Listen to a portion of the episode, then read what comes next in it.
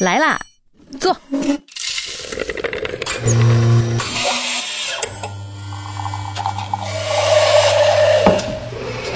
您的半拿铁，请慢用。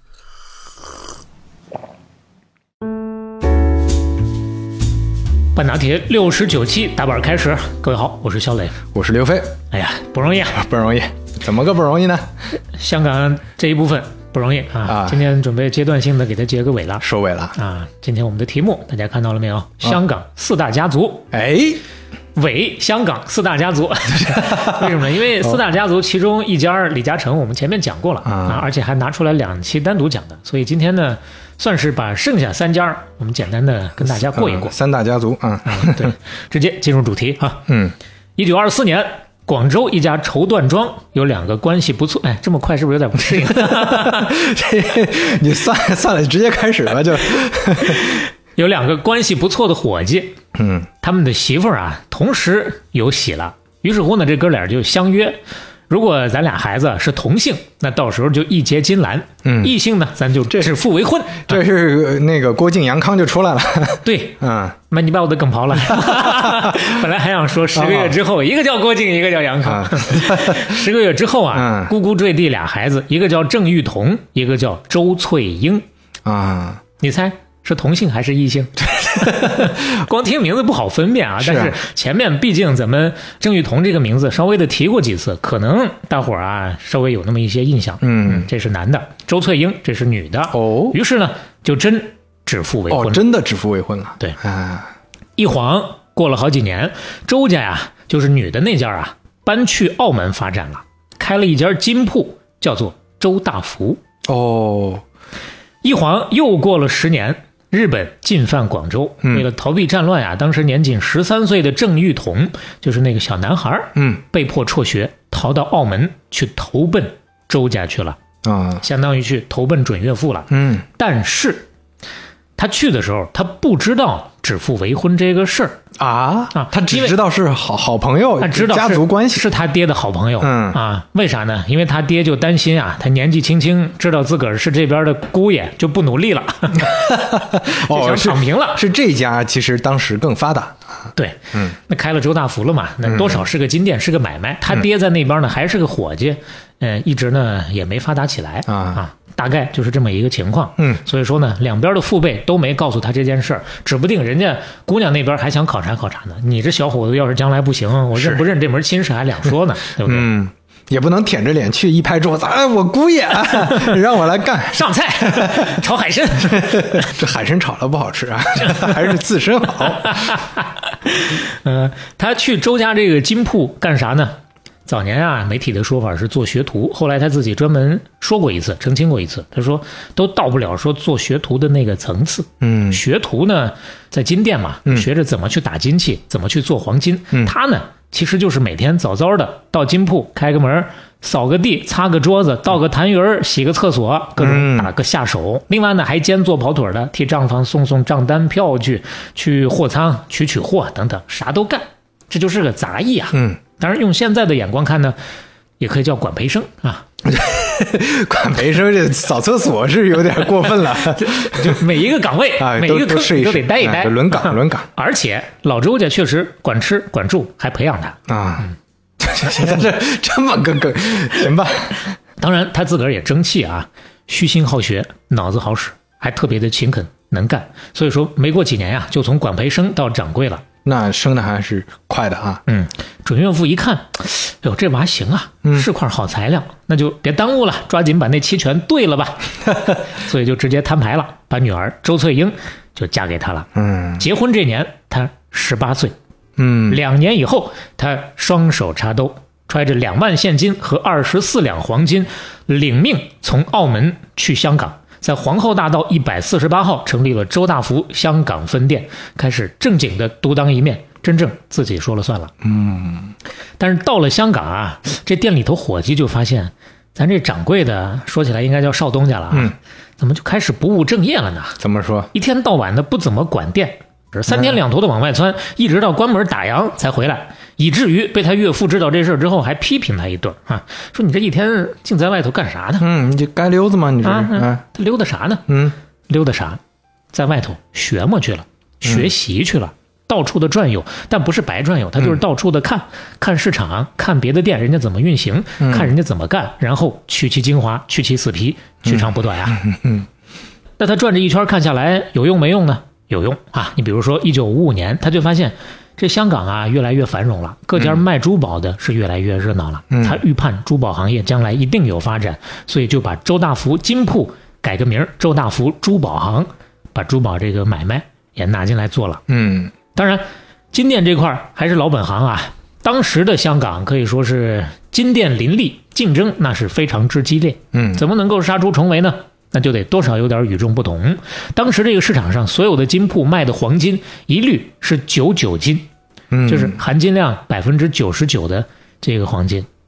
但是卖着卖着，很多商家就开始往里头掺水，把九十四、九十五的都当成九十九的来卖，嗯把名声都卖臭了。啊，你哪怕你是真正的九九金，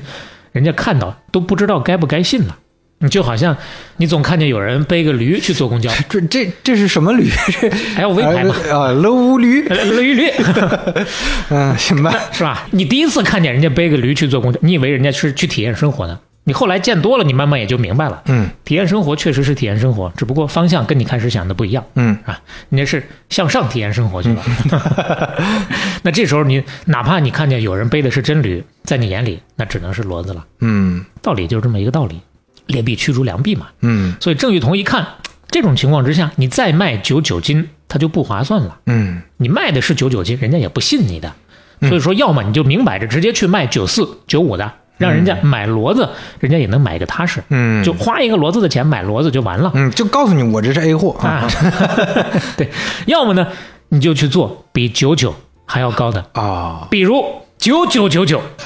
不要九十九，不要九千九百九十九这相当于是九十九点九九，啊！对对对嗯，九十九点九九，就是要做行业标杆啊！嗯通过这一个事儿，就跟所有人都拉开差距。正所谓钢管子杵青蛙，顶呱呱 呀！那起初呢，其实手下人都挺反对他的，说你看市场上大家卖的都是九十九，嗯九十九它就够用了。嗯所有人都这样，你非得嘚瑟，你做这个万足金，它成本更高啊，但是效益不成正比啊，你卖不上那么高的价儿，嗯一年会少赚很多钱的呀。但是他不听，他认准了，我就必须要做这个事儿。他说这个时候挂牌子比赚银子重要，嗯我亏钱我就亏点儿，亏的这些个钱我全当真金白银的拿出来做广告。哎，花钱赚吆喝呀，对，嗯结果呢，这吆喝真让他赚着了。周大福很快就门庭若市，顾客满堂，高端形象一下就打出来了。嗯从此以后，周大福那就是高品质的象征，万足金后来也就成了行业新标准了。啊，所以这步棋啊，人家走对了。嗯其实，整个的他在香港掌柜的过程当中，类似这样的大大小小的改变有很多，聚沙成塔，集腋成裘，慢慢的，香港周大福就风生水起，这风头就压过澳门总行了，然后就变成周大福的大本营了，直接就从澳门倾斜到香港来了。嗯再然后，就在郑裕彤到香港发展的第十年，他这岳父老泰山就慢慢的开始淡出经营管理了，对这个女婿啊，嗯越看越喜欢，非常的放心，权力慢慢的就交给他了。到一九五六年的时候，所有的生意基本就都在他手里把着了，从此他就大权在握，开启了新一轮的改革。嗯改革呢，其实系统性的改很多地方，嗯，往小了说，他连这个职员的称呼上都改。哦，他是第一个把这个金铺的分行掌柜改叫经理，把账房改叫财务人员啊，的。就现代化的说法， 对对对，用他的话说，你叫他掌柜还是叫他经理，对你来说就是张张嘴的事儿，你又不用花钱，你又不是说改成经理每个月要多发他二百是吧？但是你叫经理，他就有感觉，他就很开心，他开心，别人都开心， 不花钱又能让所有人都开心的事儿，当然就要做了，对不对？其实你看，这就是除了金钱呐、物质啊、什么股权激励之外的，现在大家都已经比较熟悉的这个就管理小哲学吧。 嗯，是那会儿呢，就可能很多人还没有意识到这个事儿。对，就是啊换个 title 嘛。你说叫产品经理，你经理啥了？你管人 吗？你就产品，你管产品吗？啥都不管的，还这好听。对啊，这还涉及到这点，你出去的时候还有面子，是啊人方便做生意嘛。嗯这是往小了说啊，这一个小小的 title 的变化。往大了说呢，一九六零年，他把周大福珠宝行又改成了周大福有限公司，嗯一切都按照现代化的企业标准来规范管理。嗯改革的效果怎么样？效果拔群。一九六零年改的第一年就挣了两百多万，哦第二年干到五百多万，这公司的业绩是一年一年打着弯的往上走啊。用他后来的话说，钱挣多了嘛，就想到员工要有份儿才行，得跟员工一起分。嗯他说一个人的力量都是有限的嘛，所以要考虑怎么集中大家的力量来做好公司。嗯怎么集中呢？说白了就是员工持股嘛，拿出一部分分给优秀的员工，不是全员持股啊，你得干得好才行。他好，我也好，会人，大家都好。这是 大家都好、 啊，包括后来，嗯，进入到其他领域之后，不光是做这个珠宝行业了，嗯他也还是这个原则啊，舍得分钱，舍得分利益。曾经呢，他自己非常骄傲的说过一个事儿，他说很多员工啊，在我们这儿做了六十年，不少最开始的员工到最后还跟我在一起，永远都不会离开周大福。嗯当然，此处欢迎正式旗下企业员工来我们评论区现身说法 啊。是吧？他胡说八 道，我去了两个月就走了，这被他气走的。 到底是什么情况，是吧嗯？有没有相对家里面的长辈，还真的就是在周大福干过的？ 嗯欢迎大家来爆爆料啊！嗯这是大的这个策略上的事儿。嗯再说说具体的生意啊，从单纯的黄金拓展到珠宝经营之后呢，他就开始关注国际珠宝饰品的这个发展趋势了。结果看上钻石了，哦想做钻石，嗯但是钻石不是你想做想做就能做，嗯钻石的主要来源哪儿啊？南非。但是南非对钻石的出口是牌照配额制度的，全球最大的钻石供应商，很多人可能多少都有点印象，叫戴比尔斯，当时占了有百分之八十哦吧，现在还是最大的、几啊。乎是垄断的。对，那你手里必须得有戴比尔斯给你发的牌照，你才有这个相应钻石的经营权。但是这个牌照又很难拿，当时全世界来说，就一共一百二十五张这种牌照，嗯，整个香港只有号称钻石大王的廖桂昌一家儿有牌照哦，，只有一张啊。只有这一家儿有牌照。所以说，香港想要正儿八经、光明正大做钻石的其他家儿都已经不抱希望了，就这事儿走不通了。但是郑裕彤他不怂，他觉得我想做，那我就想办法嘛，我不能干等着，一等二靠三落空，一想二干三成功啊。所以你想完了，你得干嘛？那他怎么想的办法，怎么干的呢？嗯曲线救国，戴比尔斯的牌照拿不着，我有没有可能去找其他家儿有牌照的？嗯，虽然它是垄断性的，但并不是所有的钻石都在他手里啊。没有不透风的墙呢。对，所以说他一转二绕，经人介绍绕开戴比尔斯，认识了另一个在南非做钻石的厂家，这家有八到十个经营钻石的牌照。嗯结果呢，他就跟这家老板一来二去处得非常好，所以说牌照问题迎刃而解。啊最开始呢，其实他完全不懂这个钻石应该怎么做，但是合作几年下来之后呢，这方面的技术和经验全都掌握了，很快在香港就打开市场了。哎跟这个老板的故事到这儿还没完啊，嗯跟他们做了十多年生意之后啊，这老板年纪大了，自个儿呢两个女儿又不想接手他的这个产业，所以说郑裕彤说：“那得那我得着呗，你卖给我得了。”嗯顺手就接过来了，产业链就这么给他稀里糊涂就打通了。嗯再往下，那不就一马平川了吗？一九七三年，周大福成为香港最大的钻石商，郑裕彤正式加冕香港珠宝大王。前面咱们说何鸿燊那期的时候有聊到过他，简单提过几次，也跟大伙儿讲过，他呢是香港的珠宝大王来的。嗯二零一一年十二月十五号，周大福在香港联交所主板正式挂牌，成为当时全球市值最大的珠宝公司。哦，全球市值最大的当时是这样的，一千五百亿的市值，哦港币啊啊，港币，当时是 Tiffany 的两倍还多。嗯当然，Tiffany 后来卖给 LVMH 退市了、啊。这是郑裕彤的起家，嗯是这么起的。当然，他的剧本也远不止于此是啊。身为四大家族，不能说只有周大福这一个产业，啊嗯是对，一九六七年特殊时期，香港动荡，很多富人低价抛售物业和地皮。嗯，就之前有聊到过好几回了啊，对，咱们说过不止一次。那当时有眼光、有魄力的，趁机收购这些个物业和地皮的，后来大多都成了一方霸主了。嗯，除了咱们前面讲过的那些，今天我们就要讲讲另一些。哎这当中也有郑裕彤。哦他有一句名言，现在看来稀松平常，所有人都会模仿两句，但那个时候说的呢，还是挺有洞见的啊。所有行业的兴衰都是有周期性的，在低潮的时候买进，总不会错到哪里去。嗯，六七六八的那一阵儿，他一口气出手二十多次，收的是盆满钵满。所以说，在香港他还有一个外号，人称“沙胆童嗯”，鲨鱼的鲨，嗯，那意思就是嗅觉跟鲨鱼一样灵敏，而且胆大，敢做事儿。嗯，那铜呢？郑裕彤哦哦， 是这么个沙啊，胆童、这么个铜啊，对。收完这一波二十多个地皮加物业，等到一九七零年香港楼市又开始转头向上，开始全面兴旺的时候，他联合了几个大佬一起成立了叫做新世界发展有限公司。嗯当时来说，新世界股东那都是华人商界重量级的人物啊，这里面有何善恒，这是当时香港银行界的领袖，恒生银行的董事长啊，这里面还有郭德胜，这是新鸿基的主席，一会儿会讲到他，也属于四大家族其中一位。郑裕彤是这个事儿的发起人，自己独占了百分之五十七的股权，嗯当总经理主持日常的经营，这是新世界发展啊。公司成立的当年，郑裕彤就掏了一个多亿买下了太古洋行尖沙咀蓝烟囱的旧址，请来世界一流的建筑设计师，他要建新世界中心。嗯当时这一个多亿掏出来买这块地，是香港九龙地皮交易的最高纪录。市面上人人都说他买贵了，嗯，但是你再看十年之后，新世界中心全部竣工的时候，因为这是一个一大片长地期的产工啊程，对嗯，，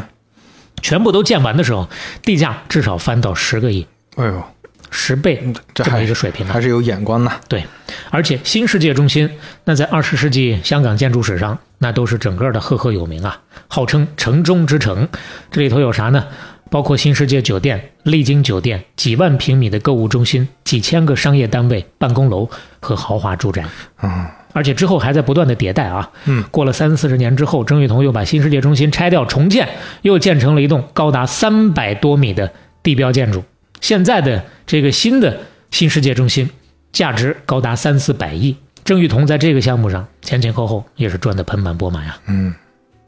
到这儿还没完，跟新世界中心面对维多利亚港隔海相望的，是一九八四年，他又掏出了十八个亿新建的，总面积接近四十一万平方米的香港国际会展中心，哦，这是新世界发展的。而且，这个香港国际会展中心最牛逼的是，破土动工当天是请到英国女王给他铲了第一锹土的。嗯为啥这么牛逼，能够请到女王来呢？嗯因为这块地它是八四年拿的，拿到之后迟迟没有动工，一直到八六年十月，英国女王宣布我要到香港出访了啊！啊， 郑裕彤马上宣布，女王哪天到，我们哪天开始 搞。当然，在这个之前，两边应该都打过招呼，嗯那都已经有过沟通了。是嗯当时中英关系那是举世瞩目啊。八六年来这一趟意义重大呀，是全球关注的。嗯郑裕彤这一手扑克打的那也是赚尽了眼球啊，嗯出尽了风头啊。而且不光是女王铲了第一锹土，等到一九九七年回归的时候，香港回归庆典就是在这儿举行的，嗯出尽风头乘以二，啊，这就是降国旗升国旗那个地方啊，对，啊，就是这儿。当然，郑老板的野心还不止于此，还有其他的业务。一九八九年，他收购了亚洲电视大部分的股权，新世界集团成了亚视两个股东之一。再往后，二十七亿又收购了美国华美达酒店管理集团。一九九三年五月，还收了瑞士一家有四十间酒店的集团。新世界一跃成为全球最大的酒店管理集团之一了。又，另外呢，他还介入了澳门的生意，收购了澳门的电力公司跟水务公司，还入股了何鸿燊的澳门娱乐公司。说到这儿，大家是不是有点小印象了？嗯上次六十三期聊何鸿燊的时候，咱说叶汉想要跟何鸿燊干，其中有一次是就想找郑裕彤是是来加盟。对，记得这名儿啊，对，结果呢，何鸿燊就把郑裕彤给策反 了。后来他俩成好朋友了，嗯他还跟何鸿燊一起去菲律宾搞赌场，最重要的是一起去伊朗开了那个马场，啊嗯就，是他们俩一起去干的，赔了个底 儿掉啊。但是确实能看得出来，都是生意人啊，知道孰轻孰重，该跟谁做朋友。对，除了跟何鸿燊做朋友之外，两千年代还跟刘銮雄合作，购入了香港崇光百货的股权。另外，他还投资成立了新世界电话以及新世界传动网。零四年还统一了港岛区巴士路线，这里面很多都是基础设施类的，一不小心就是垄断性的，嗯就可以坐着收租的。这个思路跟李嘉诚何其相似，很多大佬走的都是这么一个思路。好，郑裕彤往这儿放一放，接下来我们再进下一位嗯，李兆基。哦，李兆基，一九二八年生于广东顺德一个应该算是富裕家庭了，嗯在家里头行四，所以后来香港人管他叫做四叔。嗯他出生的时候啊，他的爸爸叫做李介甫啊，已经开了一家金铺，一家银号了。李介甫， 跟石老板这不重名吗？对，，跟石老板确实同就名那两个介甫，就王王安石那个字儿是吧？，对嗯同名不同姓。当时他爸手底下干着黄金汇兑、外币买卖的这些个生意，嗯干得挺好，所以说李兆基呢，打小那也是个少爷。他爹非常重视教育啊，十岁的时候就请了广州中山大学中文系的教授梁惠民先生给他当老师。哦，小李同学学挺好，善于举一反三、独立思考，梁先生特别喜欢，当时就下定论说：“你将来长大了，势必会为中华民族争光啊！”书里这么写的，挺有意思的。但是争光他不能光靠纸上谈兵啊，人家他爹教育孩子真的是两条腿走路 啊，呃，这怎么说？就不让坐车？跟李嘉诚教育孩子一样啊。他呢，目的力争想让李兆基将来是文能提笔安天下，武能上马定乾坤。嗯当然，这个武不是刀枪剑戟斧钺钩叉啊，这个武就是做生意。嗯，就既有文化又能经商，又能经商是吧类似对这种。所以说，小小的李兆基六岁的时候就被他爹安排家里安排进家里的金铺开始学习了。嗯，你看，这跟李嘉诚培养孩子又一样。是啊李泽楷、李泽钜也是六七岁的时候就开始跟着董事会开会了啊。六岁那会儿，别人家的孩子还撒尿和泥呢，这小朋友泡在生意里，不光是泡，而且学得特别快。嗯在金铺行业有一句话叫做“打金偷金，打银偷银”，什么意思？嗯，李兆基进了店铺之后，就发现自己家里头请的这个炼金师傅啊，悄没声的在薅羊毛哦，啊，一边在打金子，一边呢边角料就嗯挪一点，哎塞到口袋自里，己顺走。了 就。小孩儿嘛，是非观很强，嗯立马就去跟他爹打报告了。嗯爹呀、你请的这师傅不行啊，嗯老母鸡上天，它不是什么好鸟啊！你给它开了吧！ 啊！只见他爹举起中指，啊，不是食 指，缓缓靠到嘴唇中央，然后撅起小嘴儿，轻轻出气，嘘，别声张。嗯，大伙大家伙都懂。对，我能不知道他点儿小九九吗？嗯但是没办法，人家这老师傅他掌握核心科技啊，炼金师傅啊，铸金匠，嗯那都是奇缺的技术人才，向来是这样，得罪不起。你把他开了，那是你去打金呢，还是我去打金 呢？咱爷俩可都没这门手艺啊。嗯李兆基一听懂了，转过身就开始跟炼金师傅套近乎。啊， 把手艺学会了，干掉。 对，暗地里乔姆生就真把他这手艺嗯给学过来了。哦啊他呢，天生写轮眼呀、不是天生写轮眼 呀、学贼快，嗯 没用多久，全流程都 copy 明白了。嗯然后就是像你说的啊，学完之后卸磨杀驴啊，嗯一直到后来，李兆基还经常跟人说，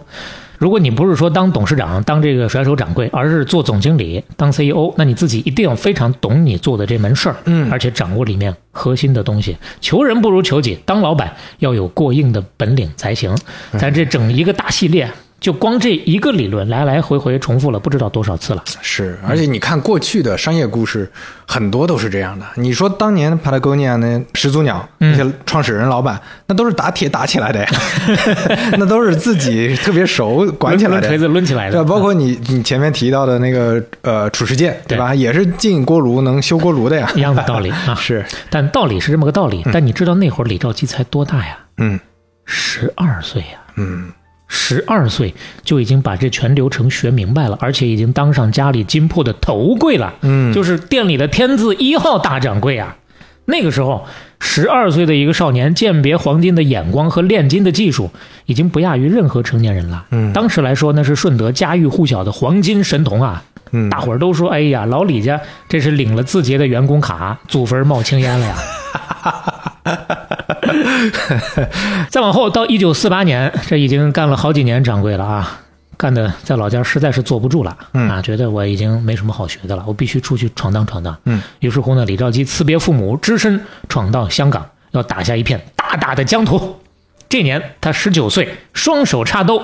兜里就带了一千块钱，嗯，不多从头开始啊，啊。虽然不多，但是对神童小李来说足够了不是个事儿啊。啊。对，一千块钱，你让他去香港跟郑裕彤一样开个分店，虽然是不够的，但是他可以去银号和金铺里去挂单，买卖照样做。家里练的那套本事到了香港照样能施展，嗯火眼金睛啊，收旧货来，然后转手卖不就是了吗？嗯，而且当时是解放战争时期，不少先前内地的财主都跑到香港去了。香港的外汇兑换业务，再加上黄金买卖需求非常大，生意非常之兴隆。一来二去，一收一卖，一年下来就把第一桶金给挣下了。不光自己不愁吃喝，已经有能力汇款回老家照顾家里头的老小了。不过话说回来，他老爸那大小也是个老板，嗯，有好几处生意，为啥还需要他寄钱回家呢？因为解放了，解放之后，李介甫是地主阶级，嗯，所有财物全部充公，还得再交罚款，哎呦，那家里就一夜回到解放这前被了。改造了嘛？对嗯所以 呢，嗯，得亏有小李的这第一桶金呐、嗯其实也是因为有当时这一系列的经历，所以他慢慢的看明白了，钱就是个纸啊，嗯说归零就归零啊。他后来自己说，他说我从小在银庄工作，一路走来，深深体会到，不管是法币、伪币、金圆券等等国民党的那套啊，都可以随着政治的变迁，一夜之间变成废纸。嗯，你想想那个时候的钱，那就是期权呐，你不知道什么时候就兑不出来了呀，政府不给兑了呀。很有这个道理，是啊，其实按理说钱都是期权啊，只不过现在的这个期权稳定性很强啊，这个政府信用很好。 所以说，经历了所有这些事儿之后，他也看明白了，领悟到了，只有手里头攥着食物才是保值的最佳的办法。资产，嗯对，不是吃的那个食物啊。嗯，是，那人他也分个三六九等，肉他也分个五花三层。嗯食物里头他最看好啥呢？金子不动产、啊，房这子。这是一一，我我感觉可能都是这个剧情，就是哎 聊着聊着就房地产了。对，今天最后都是殊途同房地产规。 对，就江河入海，哎，都是一个海呀。所以说，早早的他其实也盯上房地产了，只不过开始财力不够嘛，所以只能猫那儿，一边老本行干着，一边还倒腾点进出口贸易啊，也干点五金生意，攒钱，就这么攒了十年，他觉得时机到了，房地产要爆发了，嗯必须下手了。但是那会儿呢，说实话，他这个实力，他想做地产还稍微的差那么一口气，所以说他选择的是曲线救国，跟人合伙，联合冯景喜、郭德胜在内，一共是七个各行各业当时香港的老板，加上他，加起来八个人，嗯合作经营的这个方式，成立了一家叫做永业公司，永远的永，黄土霸业的业哈，嗯永业公司开始做这个房地产。当时干房地产，不同的人不同的做法。你比如说霍英东，那他就是盖楼卖楼，盖楼卖楼。你比如说李嘉诚，也是咱们前面刚讲完的，他呢最开始的时候更多的是出租，他不卖。这个永业公司有点像两边的结合体，嗯相对更像霍英东一点儿，它是低价收购旧楼之后拆掉重建，建成新楼之后出售。哦，再卖掉。对，嗯而且他们有一个小小的创新，就是霍英东那边分期付款啊，最开始他发明的时候，也就是一年左右，分了五期，这边他们已经干到十年的分期付款了，嗯很快就做起来了。做着做着，他们就发现，八个老板合伙太多了，有些人呐带不动，决策效率太低，所以这里头最牛逼的仨，就是刚才咱提到名字的这仨啊，一个是此刻的主角李兆基，一个是郭德胜，一个是冯景喜，嗯这三位私下一商量，带不动他们就不带了，咱单飞吧。于是乎，一九六三年，这三位凑齐了一百万港币，跳出来又搞了一家新公司，叫做新鸿基。啊，这大家就熟一点了吧？嗯为什么叫新鸿基这个名儿呢？从冯景喜的新喜公司里头取了一个“新”字儿，冯景喜的那个“喜”是千禧年的“喜”，士部旁的“喜”。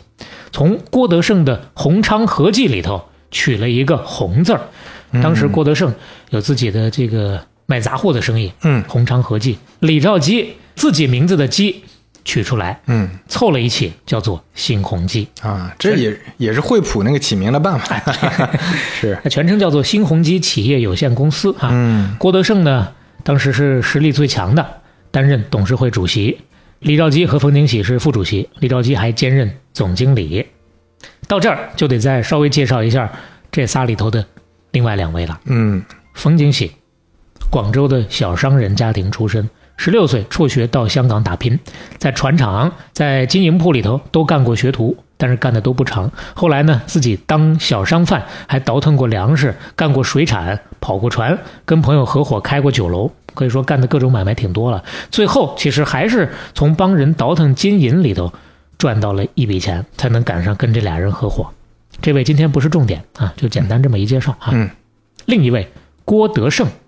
得稍微展开一下，哎，啊郭德纲的哥哥，比郭德纲要胜一 筹，因为他也是四大家族其中一位啊。哦，郭德胜，哎，那这就齐了呀，这已经到到最后一位了对，啊，就这么快。 一九一一年，他出生在澳门，然后呢，其实是在老家广东中山长大的，在私塾读了几年以后呢，小学毕业的年纪就跟着他父亲去经营洋杂货批发生意，走遍了广州，走遍了上海。从小呢，也是天资特别的聪颖，记忆力特别的强，当时不亚于小李兆基这样的一个商业神童啊，也是。后来呢，也是因为抗日战争，不得不举家迁到香港。抗战胜利之后，在香港上环开了一家红星和记杂货店，后来改名成了刚刚咱说的那个红昌百货批发商行。嗯一九五二年又改名叫做红昌进出口公司，专门做洋货的批发销售。当时做的已经挺大了，它的销售遍及广东、港澳，乃至于东南亚各地。那会儿就已经人称“羊杂大王”了，嗯，想吃羊肉了。是啊饿了，到五十年代末的时候，那会儿西装开始流行了。以嗯前西裤用的是纽扣，啊，它没有那个拉链儿。嗯从那会儿开始，慢慢的纽扣淘汰，换成拉链儿了。一次偶然的机会，嗯郭德胜认识了日本 YKK 拉链厂的一个要员，嗯，他呢看准拉链这行是西装改革的开始，整个成衣行业将来一定是会有发展的哎。呦拉链这是一个大趋势，是啊所以说他死磨硬泡，就从这儿打开一个缺口，把 YKK 拉链的香港独家代理权给谈下来了。哎呦，这可是 YKK 啊，哦，YKK 啊，啊，谁买个假货的时候不是， 谁买个奢侈品的时候打开一看，是啊。那上头不是 YKK 的拉链啊，是之前 我还特地小红书上去对，就一个一个对，拉链儿这个是非常重要的一个，就是 YKK 那个字儿印的呀，嗯印的得特别好。哎，哎，这是拉链行业的鼻祖。是，当时你只要是 YKK 的，那是其他牌子拉链的十倍的价格呀。嗯目前它也是拉链行业，包括纽扣行业最大的市场份额的啊，嗯就这么一个地位。所以说这步棋啊，郭德胜俨然是走对了。嗯从五十年代到七十年代，香港的制衣行业十分之昌盛。六十年代 YKK 这块业务每年营业额都能突破一千万呢、而且除了拉链之外，他还代理了很多日本的尼龙制品。所以说那个时候，郭德胜、李兆基、冯景喜这仨人里头，为啥说郭德胜是挑大梁、嗯大头呢？他通过外围的这些生意，自己啊挣的还非常多，他是最有钱的。当然，这仨人合伙呀，也是各有所长啊。我来组成头部，我来组成屁 股啊，我来组， 对，你就说说谁是屁股 各有各的作用啊？啊。嗯嗯，还真没有说哪一个是瞎材料的啊。嗯所以说他们三个当时人称“三剑客”，当个火枪手，哎， 是三人都非常拼命，嗯玩命的干，几年功夫就把新鸿基从十多个人的小公司干成了有二十多处地盘儿、年营业额七千万港元的大型地产公司。嗯，华资地产商当中，那可以说是顶呱呱了，已经是跟李嘉诚的长江实业是并驾齐驱啊，嗯干出成绩来了，翅膀都硬了。接下来就该第二次分道扬镳，嗯单飞散伙了。其实哪一个都不是屈居人下的，想让这三位一直说就合伙干，办不到。嗯，于是乎，一九七二年，新鸿基成立九周年之际，冯景喜辞去新鸿基一切职务，开始专心经营他几年之前创办的叫做新恒基证券。李兆基呢，仅仅保留了一个董事局副主席的职位，退出新鸿基的经营管理，自己去干一摊生意，就留下郭德胜自己守新鸿基这个山头。嗯，其实放到那个时代背景里啊，确实不难理解。一方面，这个时期呢，香港地产业开始第二波的蓬勃起飞了。嗯他们刚进来那那波是第一波，现在这波是第二波。回想一下我们讲李嘉诚的那两期哈、长江地产也就是在七零年、七一年这个时候成立的。为什么？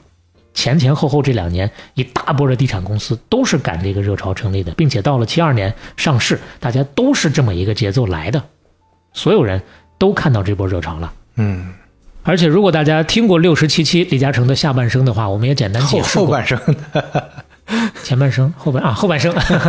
下半生还是怪怪的。对你只是对自己就说过就怪怪的就听着就像下半身，对对对，那期我们简单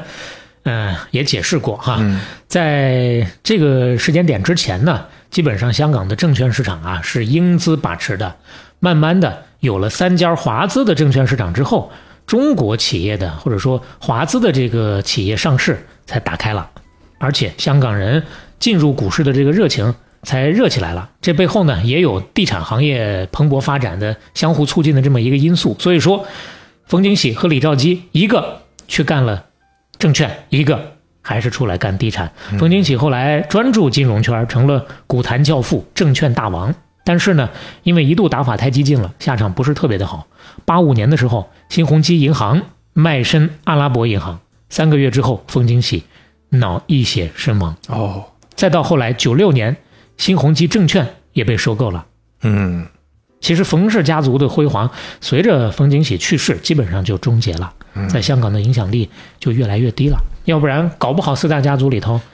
又变成五大家族了呢。嗯是。所以说，身体健康很重要啊，朋友们。嗯是是你能没熬到四大家族， 就没了家族。对，包括这四大家族里头，大家现在想想，我们说这几个名字，你哪个相对更熟一点，哪个最不熟一点？嗯，其实一会儿咱说说，也跟现在说的这个事儿有关系。是，再说李兆基这边啊，那可是真不得了了。一九七五年，李兆基成立了自己的公司恒基兆业有限公司，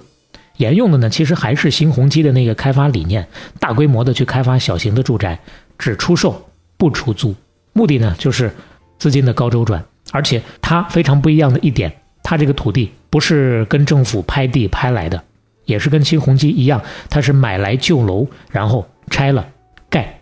为啥？因为拍地这个事儿太激烈了。你想想，咱六十七期说李嘉诚跟那会儿香港地产一个置地 PK 的时候，那是把全部身家都押上了，才能够把中环的那个地给拍下来啊，非常的惊险。小门小户的根本就干不过。那对于李兆基自己刚成立自己的公司来说，没有那么大家底儿，他也怕干不过人家，所以说就去一点儿一点的收旧楼，然后一小片儿一小片的把这些连成大的嗯，再来盖。但是这个事儿也没有那么容易，嗯它不是一栋一栋的收，经常得一户一户的买，嗯这个风险就大了。万一其中一个业主不卖，那就是满盘皆输。啊，那就钉子户嘛。 对，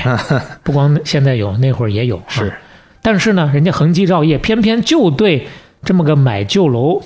这个打法情有独钟，所以说他专门养了一批人，采取逐一突破的方式游说旧楼业主出售物业，这是好听的说法。嗯，嗯嗯这就是黑社会嘛，电影里能看到的。哎，我可没 说。这个过程当中，李兆基有一句名言广为传播，四个字叫做“寸土必争嗯， 这这个词儿一般好像不用在这儿 是吧？嗯”。这个策略呢，一搞就是几十年，相当长的一段时间之内啊，很成功。这个策略，它是全香港土地储备最多的开发商，比李嘉诚的常识都多。嗯就源源不断的这么个收地盖楼、收地盖楼周转这么快啊，恒基兆业一度在香港人眼中给它起了一个名儿叫做“楼宇制造工厂”啊。当然，这个策略主要盖的还是小户型的楼盘啊。后来呢，他也搞了不少高端的楼盘和商业项目，比如说当时世界上耗资最大的私营发展项目叫做香港国际金融中心这样的大型的地标性的项目，他也有搞过。香港之外的也有。首先内地，然后像新加坡、加拿大也有重要的地产项目的布局，嗯，这是恒基兆业的布局。而且除了地产，它也有干别的，各种能躺着收租的优良资产，它也没少买。前面咱特地点了一下，郑裕彤会去买这些能收租的东西，嗯李嘉诚更不用说了，到了李兆基这儿一样的道理。比如说，他先后收了中华煤气和香港小轮。中华煤气这是香港唯一的燃气供应商，嗯香港小轮是香港最主要的渡轮服务经营商。上市之后一度是恒生指数的成分股，这都是有垄断性质的行业。嗯而且着重说一下中华煤气。依托中华煤气这边，它从公用事业和新能源两个方向上，在内地还有不少的布局。到现在这会儿，它在燃气业务上已经覆盖了全国二十多个省的七十多个城市，客户群超过一千万户，这里头相当一部分都是 B 端的客户啊。你就可以想象它的这个买卖做得有多大。整个的四大家族里头，它是在内地能源领域布局最重的。李嗯嘉诚的能源领域更多是布局在国际上了啊，而且不光旧能源，它的布局还有新能源。新能源它不光有光伏，搞着搞着还搞到芯片上去了，当然也是服务它的能源生态的一个延伸出来的产业链的芯片啊。香港啊，说实话不是一个高科技产业的多么发达的地方，这个一会儿最后的时候我们会稍微说一下。嗯从传统的能源行业入手，最后能够凝结出自主芯片的技术。其实，对于李兆基、李氏的这支儿的产业来说，已经是非常不容易了。嗯那他搞的所有的这些，从地产到其他的这些个布局，这些东西挣不挣钱呢？老挣钱了。嗯一九九五年，李兆基被《亚洲周刊》授予企业家成就年度大奖，被《福布斯》杂志评选进了世界十大富豪之列，十大富豪排名世界第七。哦，一九九六年，当时六十七岁的李兆基，一百五十亿美元的资产，在全球富豪榜又干到了第四位，嗯全球第四，是啊，这是华人在世界财富版图里面的最高位置。不光是前无古人，而且至今后无来者。嗯，这可是全球啊，咱们之前全球讲到，哪怕王安他可能能做到，也是前十，那是全美啊，嗯嗯，我查了一下，大概二一年的时候，钟闪闪在全球排个第六，哦，那也是很高啊、那已经是很高了。是是是，嗯那就让李四叔、李兆基搁这儿先牛逼闪闪着，嗯，咱们接下来该闪回一下了。哎，另一条线，对，再回到一九七二年三剑客分道扬镳的那一幕，说说留守新鸿基地产的郭德胜，郭老板。嗯首先呢，咱刚说了，一九七二年好多地产公司都上市，新鸿基地产也是这年上市的，超额认购十倍。嗯上市之后，股价一路走高。刚才那俩人单干的资本也是从这里头分出来的，一个人分了差不多五千万价值的现金地盘，再加上物业吧。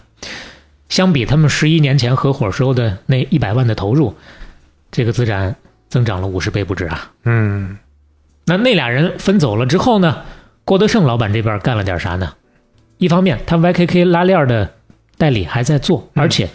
干这个代理，除了挣钱之外，还有一个不那么明显的好处是，让他有机会能够接近制造业。接近制造业之后，他就发现香港的中小企业对于扩建厂房的需求还是很大的，所以说顺道就把开发重点锁定在了工业楼宇上面，跟前面的几家不太一样，它主要就是 to B 的，然后慢慢的才由工业进入到住宅，再稳步扩张。到一九八零年代初的时候，新鸿基已经发展为囊括上百家公司的一个企业集团了。这一年，新鸿基以七十点二亿港元市值跻身香港十大上市公司之列。哦，香港所有的上市公司里面，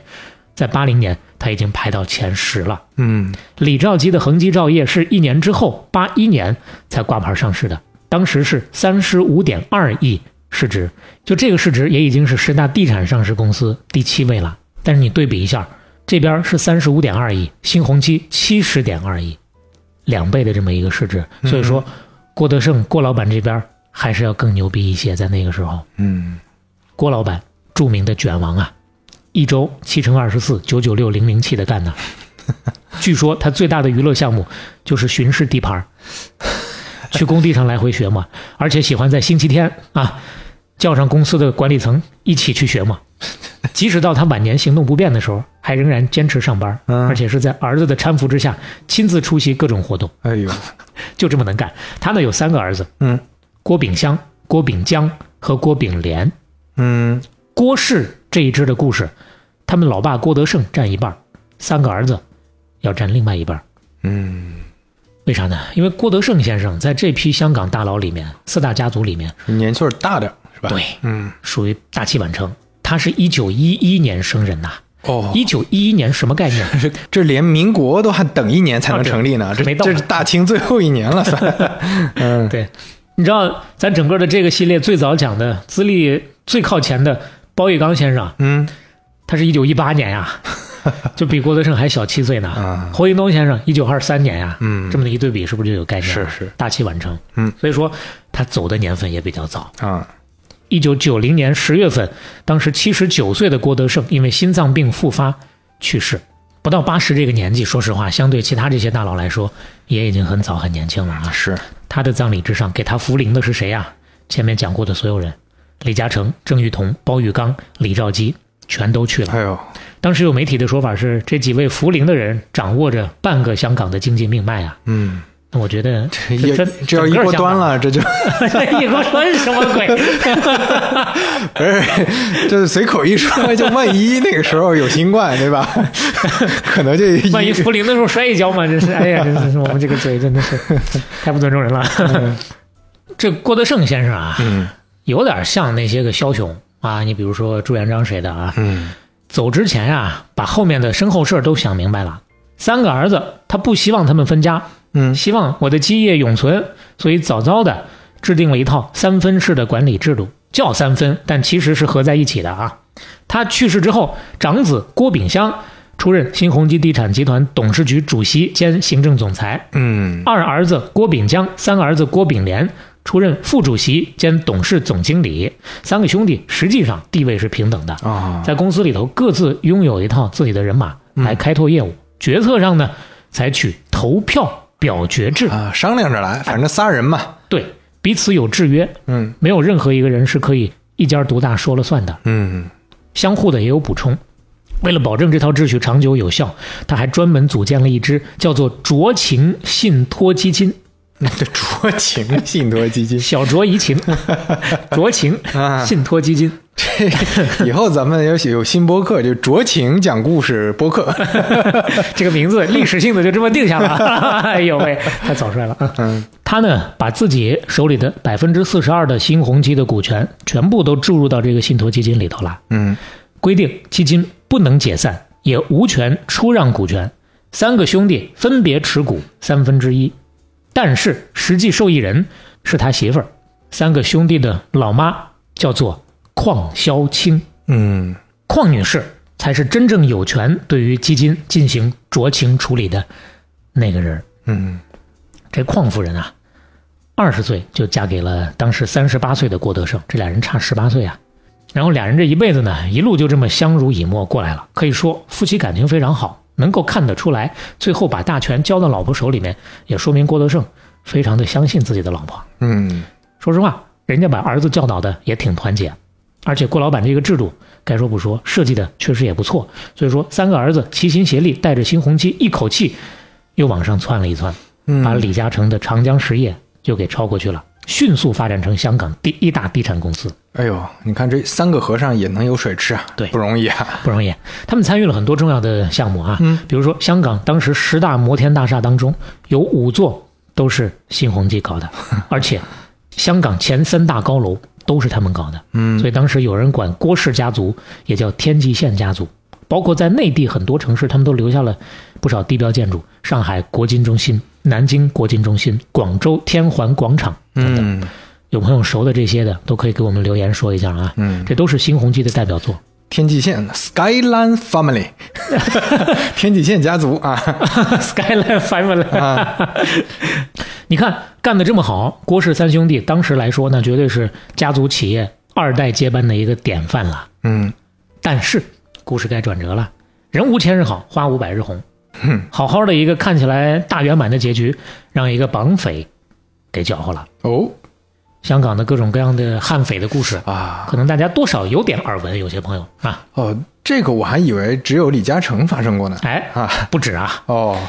你就说地产大佬里头，嗯有一个之前咱稍微谈过一嘴的，叫做王德辉的，嗯前后被绑架两次，而且第二次被绑架之后，目前大家公认的这个说法是直接被抛到海里了。哎呦就这么不明不白的一命呜呼了。哦但是一直找不到尸体，所以只能是以失踪来论，哦，到目前都没找到，暂时抛到海里找不着了。嗯但是当事人那个绑匪被逮着之后，给出的说法不是这我样的事儿啊。啊，不不不，他给出的 这说法就是被警察盯上之后害怕啊所以给人家扔到海里了。哦，你再说李嘉诚那边儿，因为咱聊李嘉诚的时候，其实没说这个事儿啊，这就属于花边新闻了，没正经提。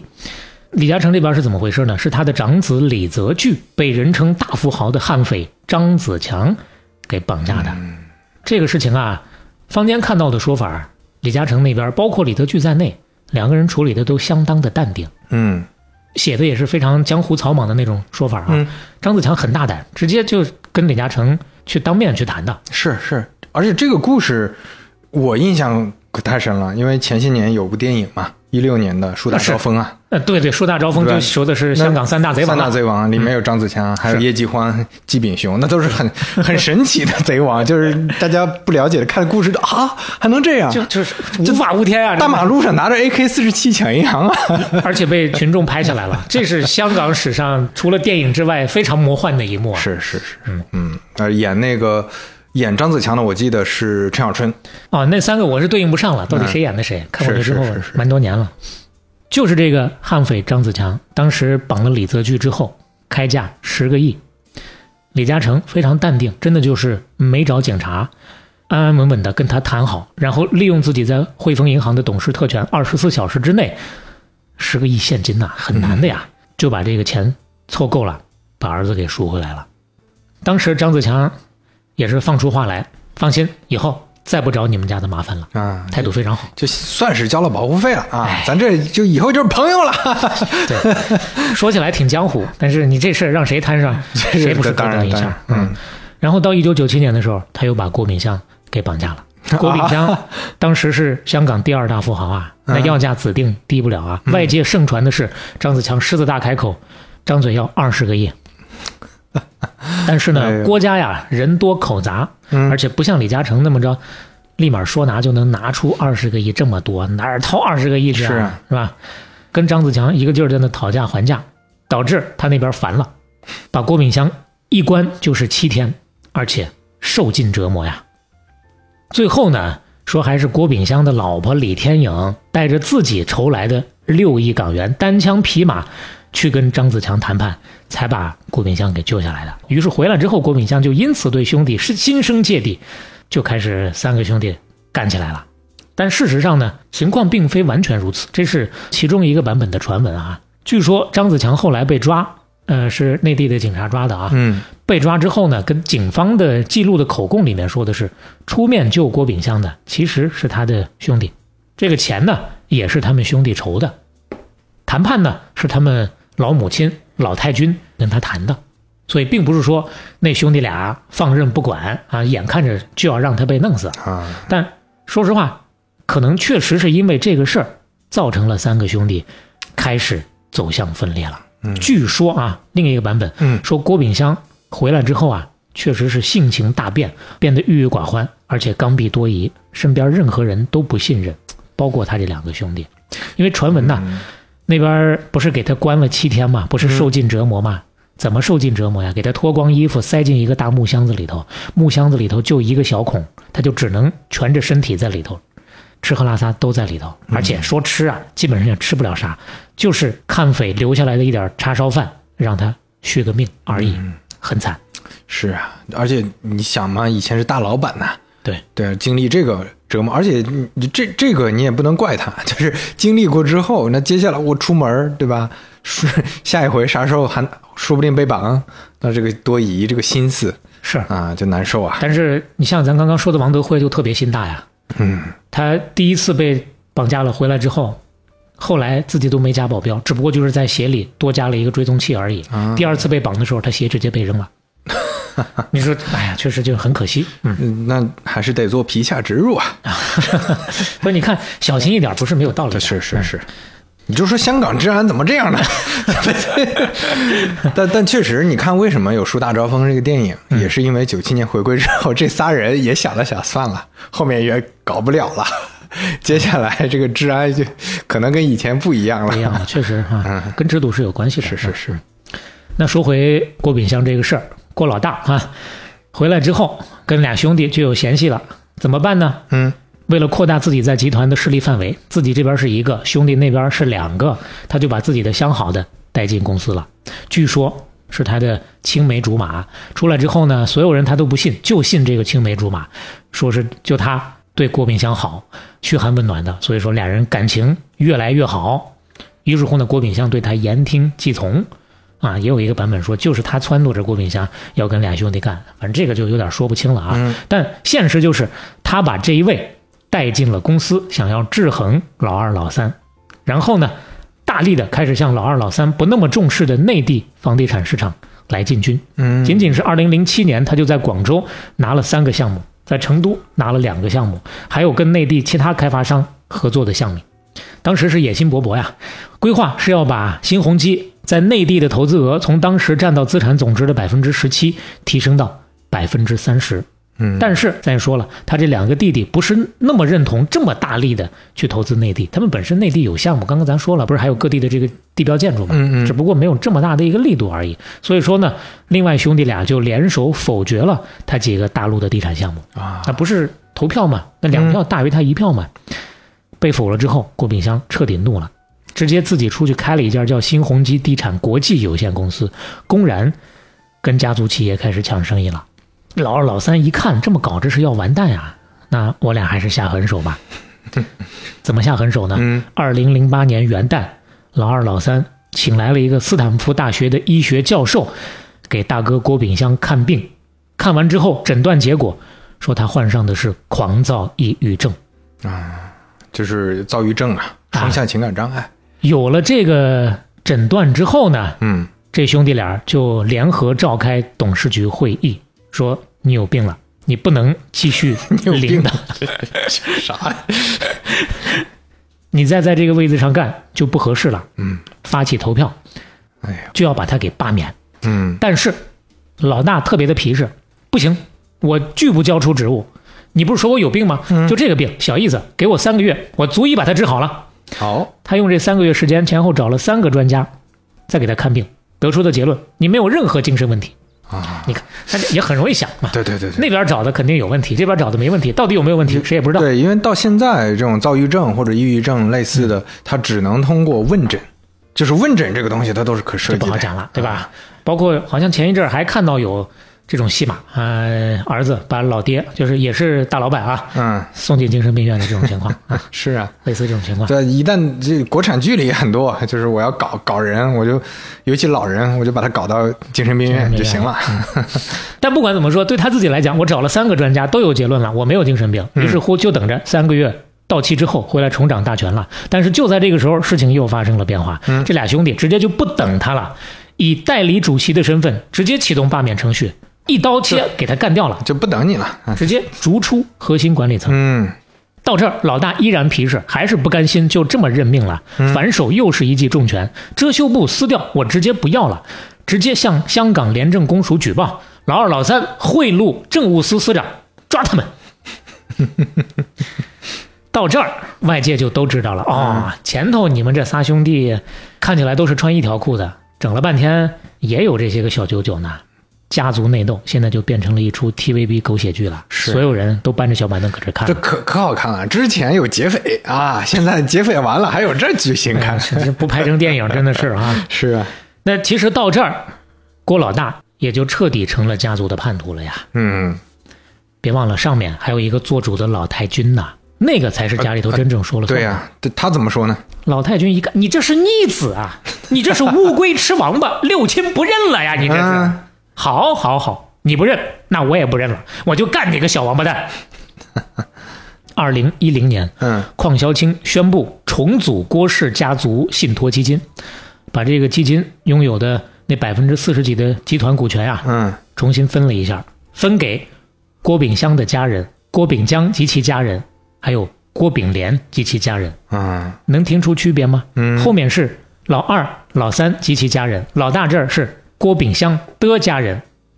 就就是就没他，没有他。是其实老太君对于老大的媳妇儿还是很认可的。嗯，两字之差，郭炳湘无缘接近三百亿港元的家族资产，哎呀，一朝回到解放前。嗯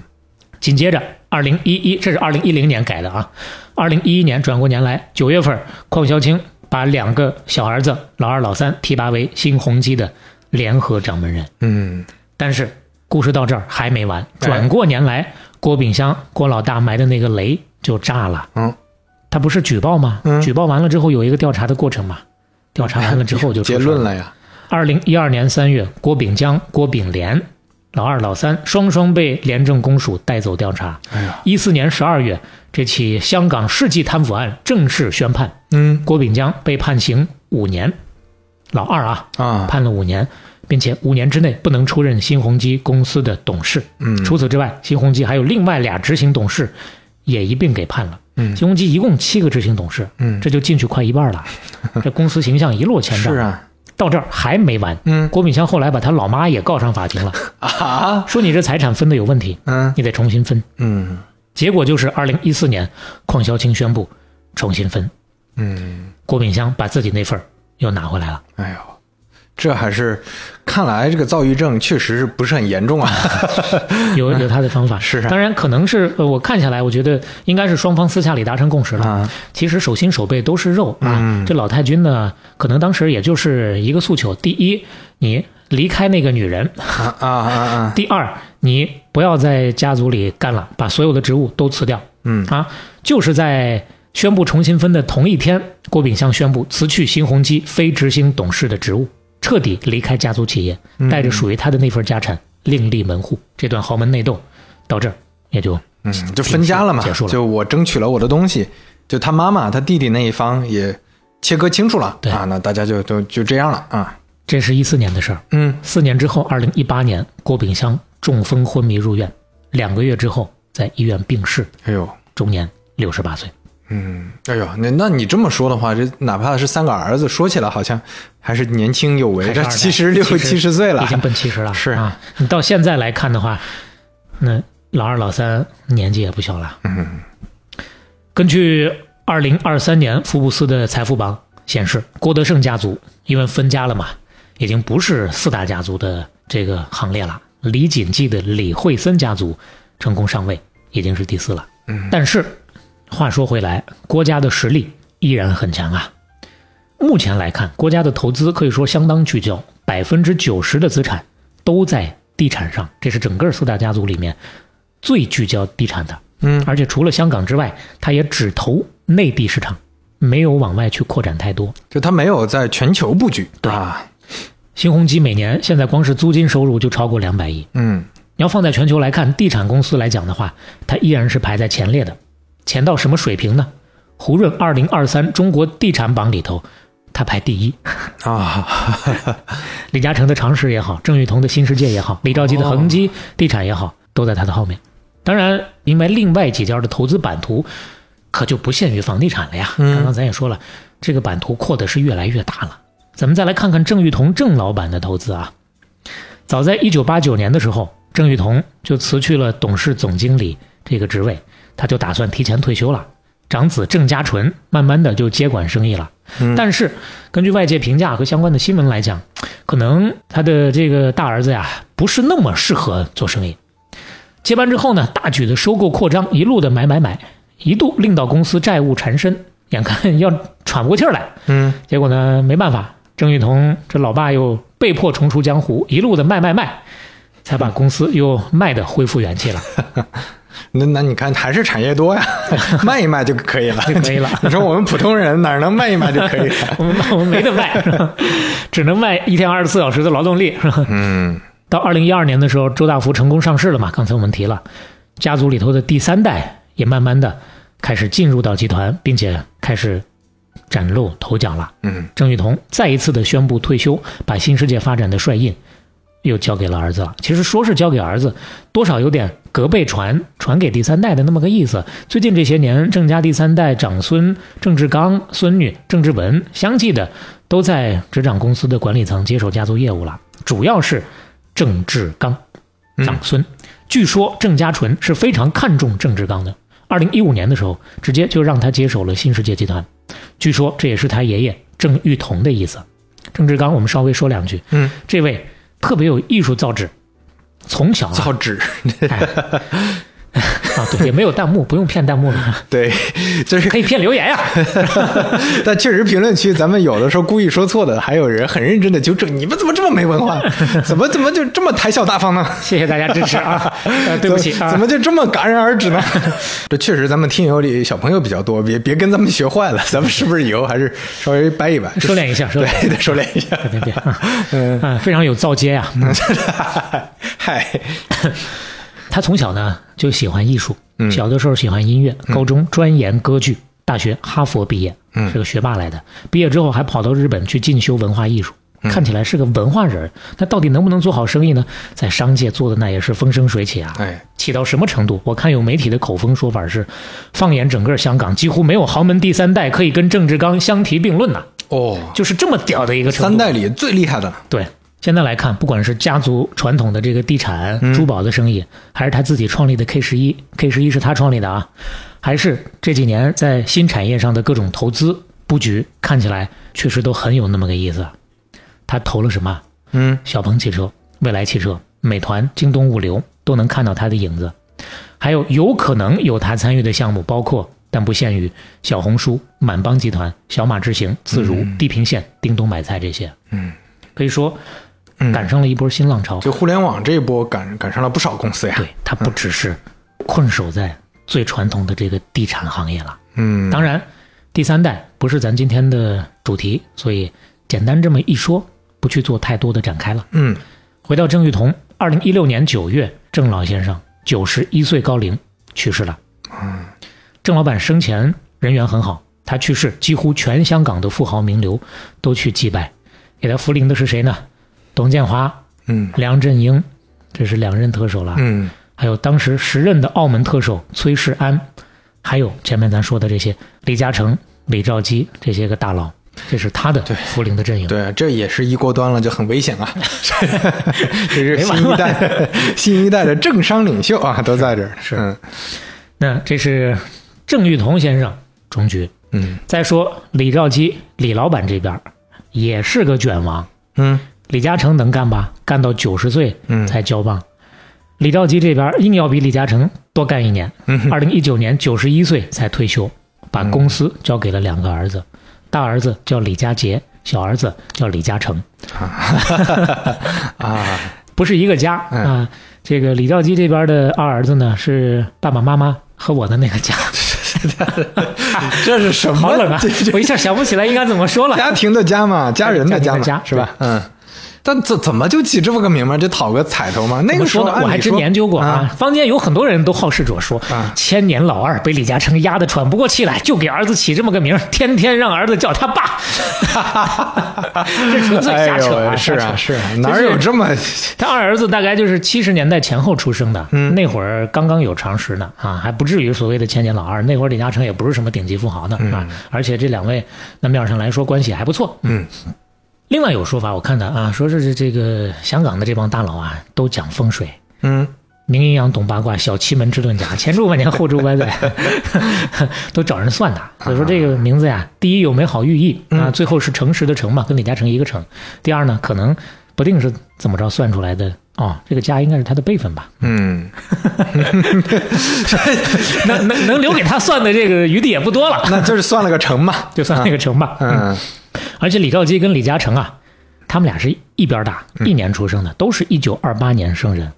但是咱六十七期说李嘉诚的时候，咱也谈了，李嘉诚交棒的时候，那可是依然精力充沛啊。嗯包括二零二三年九十六岁高龄切蛋糕的时候出来，那还是精力充沛啊。是嗯除了稍微有点驼背，几乎没有其他的问题。但是李兆基先生二零一九年九十一岁退休的时候，看起来体力已经不是特别好嗯了。当时的儿子的解释是，最近我老爸生病，有点感冒，嗯到今年九十五岁了嗯还健在，但是从九十一岁之后几乎就没有露过面了。啊，没有在公开场合出现了啊。看不到了。嗯啊，在李兆基退休的那一刻，他的六家上市公司总市值高达五千多亿港币。嗯别忘了，这也曾经是华人在全球富豪榜排名最高的那一位啊。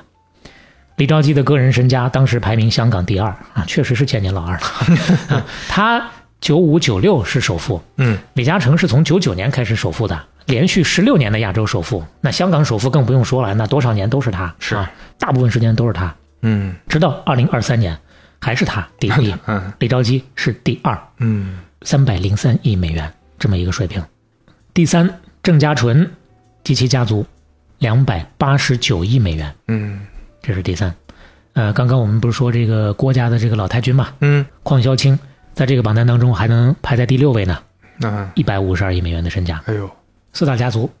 基本上就这么说完了啊。嗯最后我们放一起来总结一下，嗯你看，不管它聚焦与不聚焦，分散与不分散，毫无疑问都是靠地产做大做强的。是殊途同归呀、这是芝麻掉到针眼里 吗？这他妈不是啊，嗯，这这完全不是巧合呀！这就是咱们之前说的，这是个筛选的过程啊，就是最后做房地产的才能变成自大家族。 对啊就是因为房地产，特别是香港的房地产，那是真赚钱呀。是为什么？因为房价高 啊。为什么？因为人多地少啊。是，而且它这个地跟其他地不一样啊。你说有些地方，咱们之前说有同学在厦门，为啥厦门贵啊？嗯，因为它是个岛 啊，它个岛这岛内就那么大块地儿。人工岛，你再填你也不能天 天填啊。你说到这儿了，是，咱最后就要谈谈这个事儿。嗯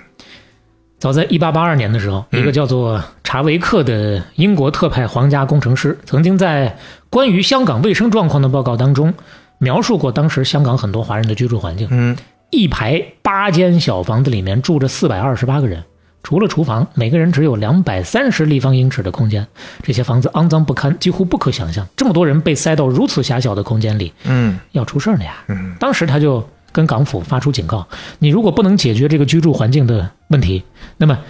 早晚它会成为疾病和死亡的源头。十二年之后，一语成谶。一八九四年，香港爆发了前所未有的鼠疫大流行，导致两千人以上丧生，三分之一的人口逃离香港啊！而且咱们六十一期聊霍英东的时候，也简单说过一嘴。早期的时候，香港的那些个华人的那些个破房子，非常容易引发火灾。嗯一个不小心，一场火灾就是好几千、好几千的死啊！嗯还是因为居住环境导致的。其实，为了解决居住的这个问题，整个二十世纪的上半叶，港英政府曾经想过各种的方法，推出过各种的政策、法案、计划，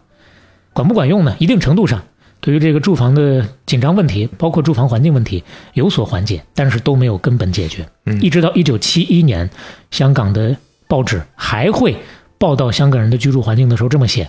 说在九龙一间十五英尺乘三十五英尺的楼宇之内，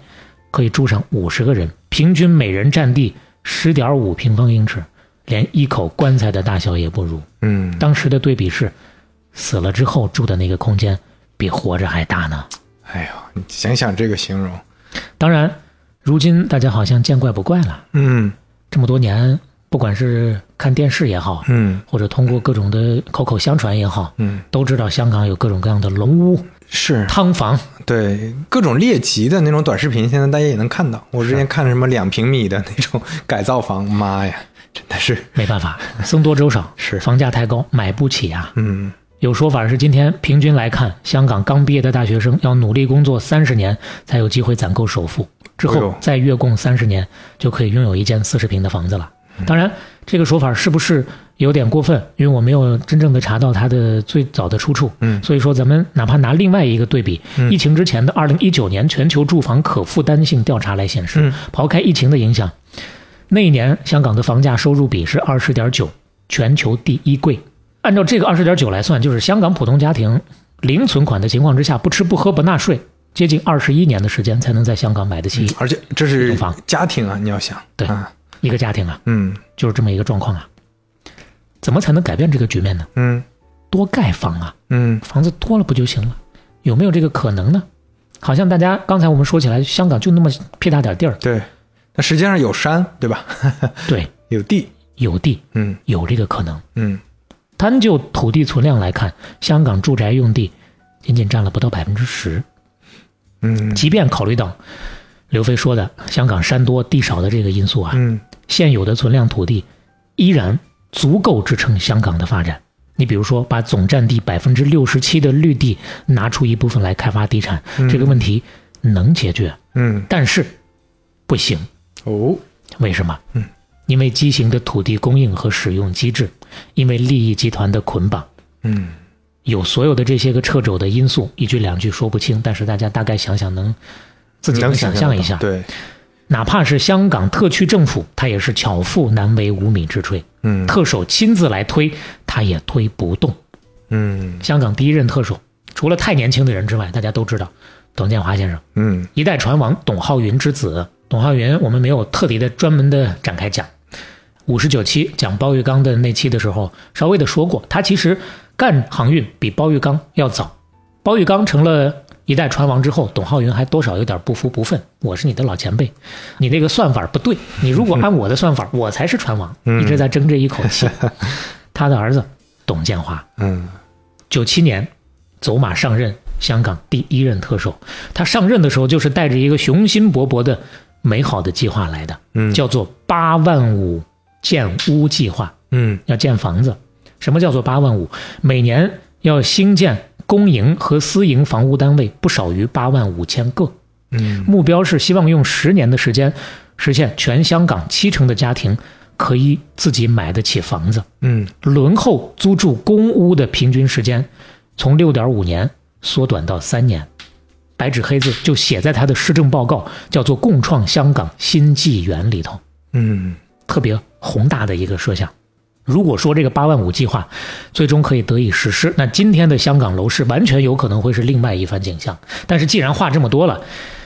你想想也知道，这当中一定是没推下去。是啊为什么？计划刚刚实施两周之后，就遭遇到了罕见的黑天鹅，哦亚洲金融风暴来了。哦，对这个时间呐，九七年呀、嗯金融危机很快蔓延到房地产市场，香港楼市立马跪，向后翻腾三周半，抱膝横躺入水，摔得那叫一个嘎嘣脆呀、从一九九七年十月开始，香港楼市量价齐跌，一年就跌了快百分之六十，成交量也跌了快百分之六十，房屋控制率蹭蹭的往上涨。嗯房价一跌，社会财富大幅萎缩。从一九九七年一直到二零零二年五年时间，香港房地产和股市总市值一共损失了八万亿港元，比同期香港的生产总值还多呀！蒸发了，没了。嗯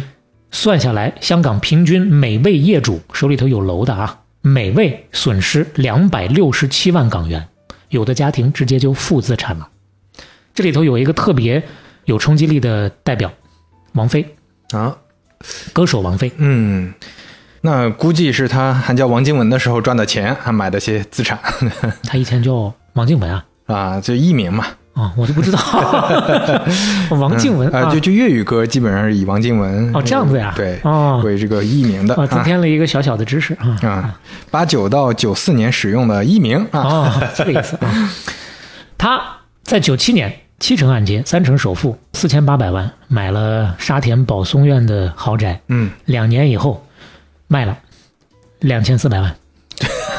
直接砍半腰斩呐腰斩卖了，哎呀，财富缩水成这样，老百姓不愿意了，嗯得有人背锅呀，大家就开始把矛头对准八万五计划了。嗯，就是他妈你这个八万五计划搞的，把房价给搞下来了。所以说，纷纷开始要求政府停止实施八万五计划，而且政府必须出来给我救市，啊，把房价给我顶了。哎呀，这怎么这么耳熟啊？ 所以，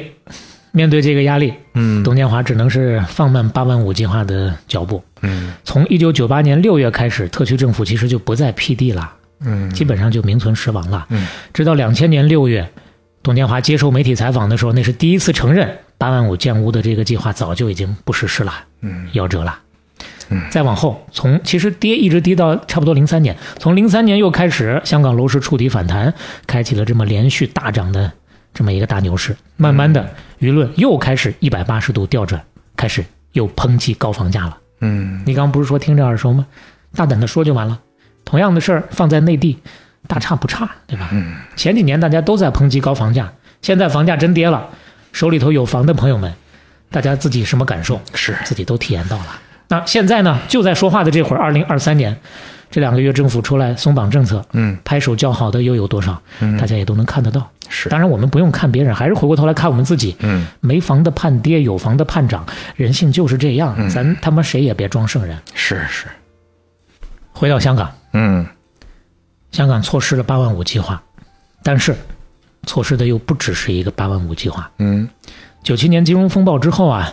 董建华在当年的施政报告当中又提出了一个事儿，说香港要成为在发展及应用资讯科技方面的全球首要城市，尤其是在电子商业和软件发展上要处于领导地位。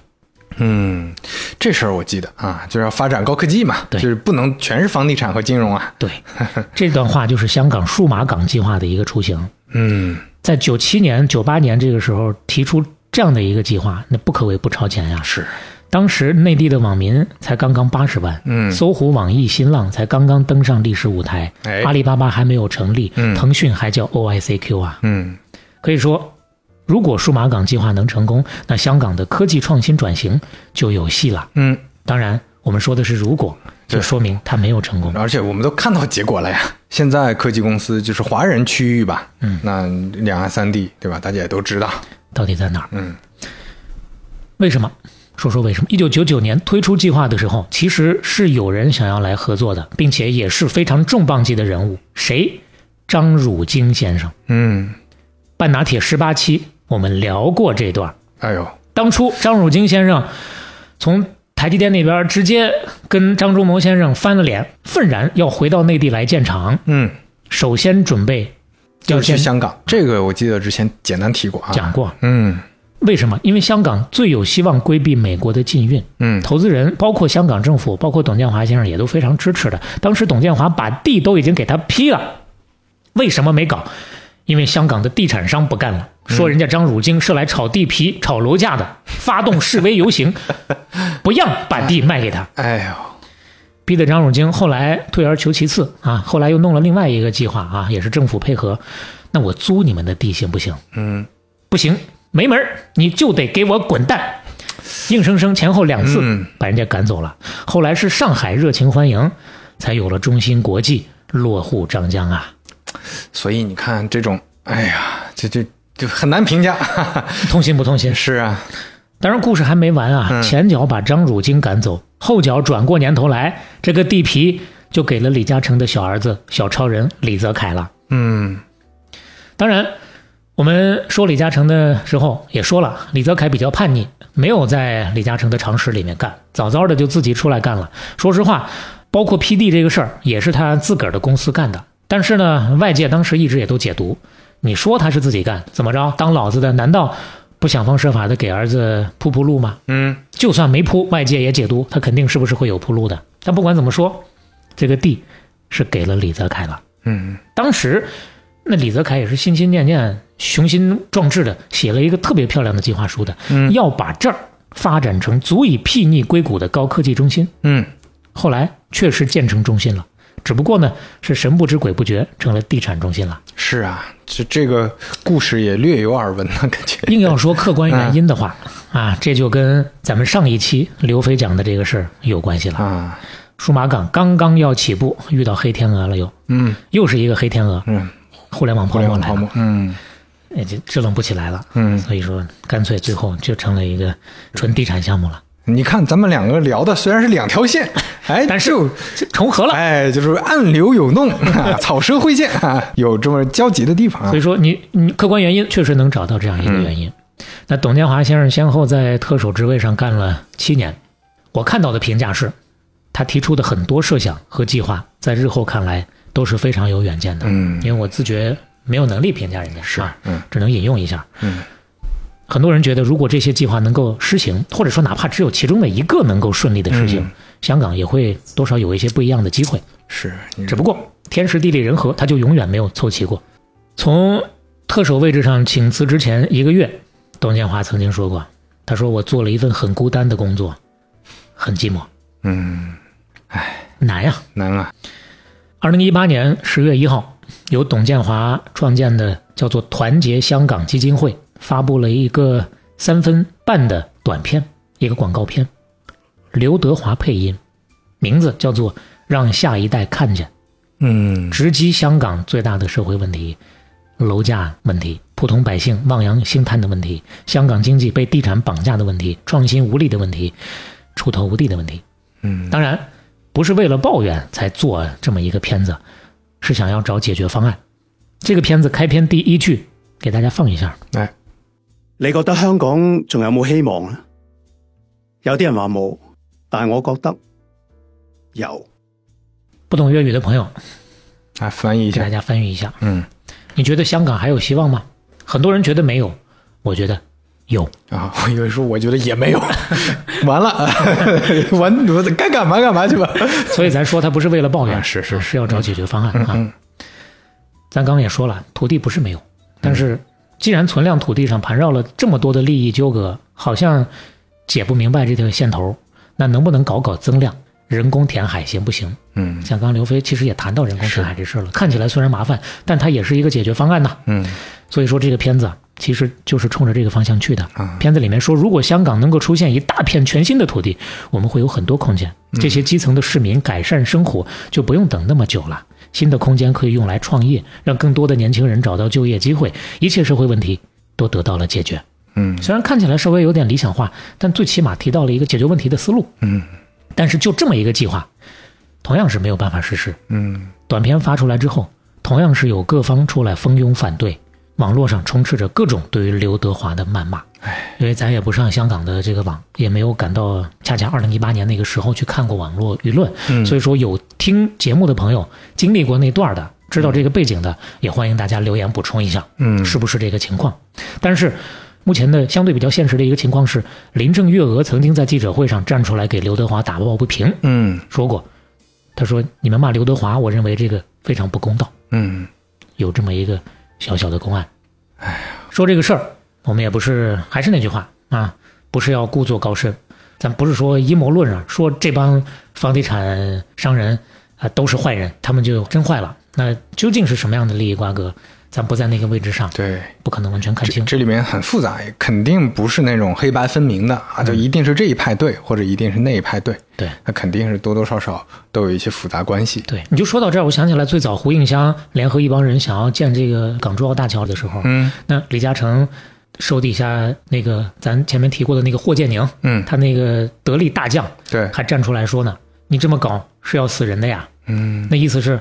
抢了别人的生意啊，谁的生意？就是他们的生意啊。嗯你看，都是各自的利益在说话呀，对不对？那房子这个事，最起码我们作为平头老百姓，大家感触真的是非常非常深刻的，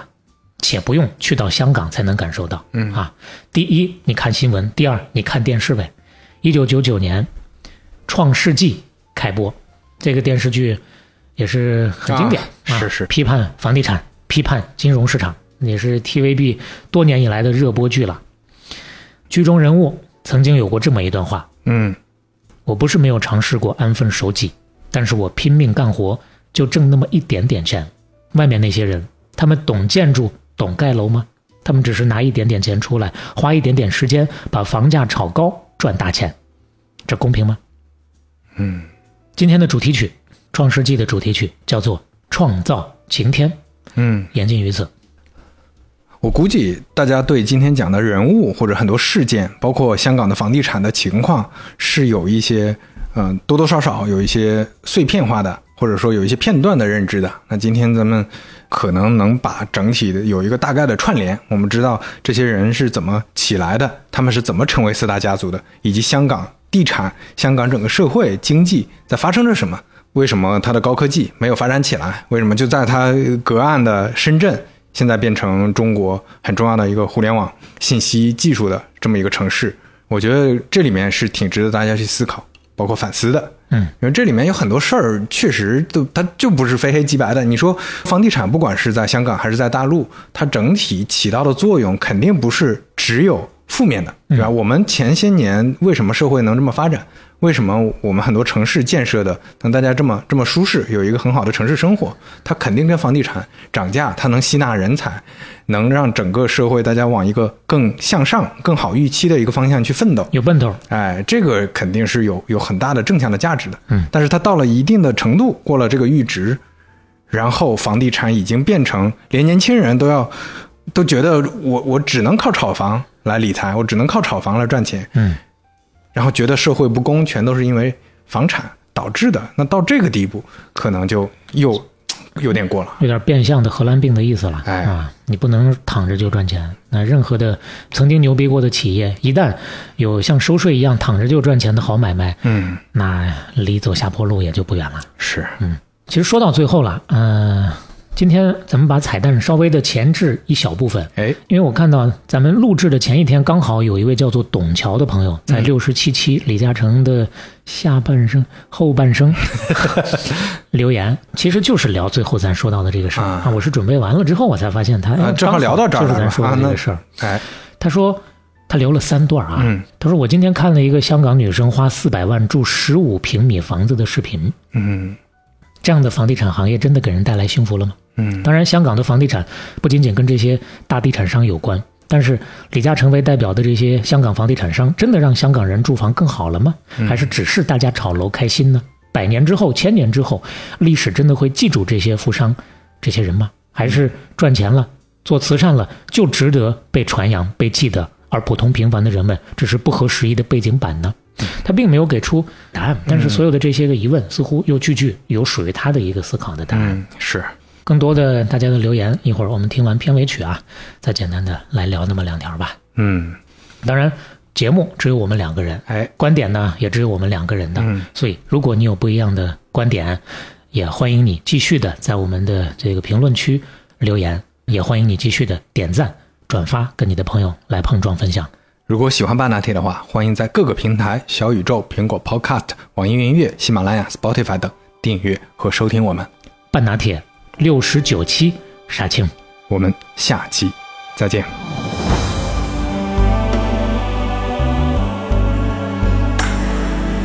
行云千遍，悠悠是青天。我共你可以度过几个十年，留言一句，人如在身边，用你的想法营造经典。我不管可天昏暗地是变迁。记不清多少的冷面或勸勉，創造晴天，兑現宏願，來給這世代留念。宇宙懷念，信心不斷，信念長存，讓我家園。心內作輕建，哪管多少辛酸，以往勝算。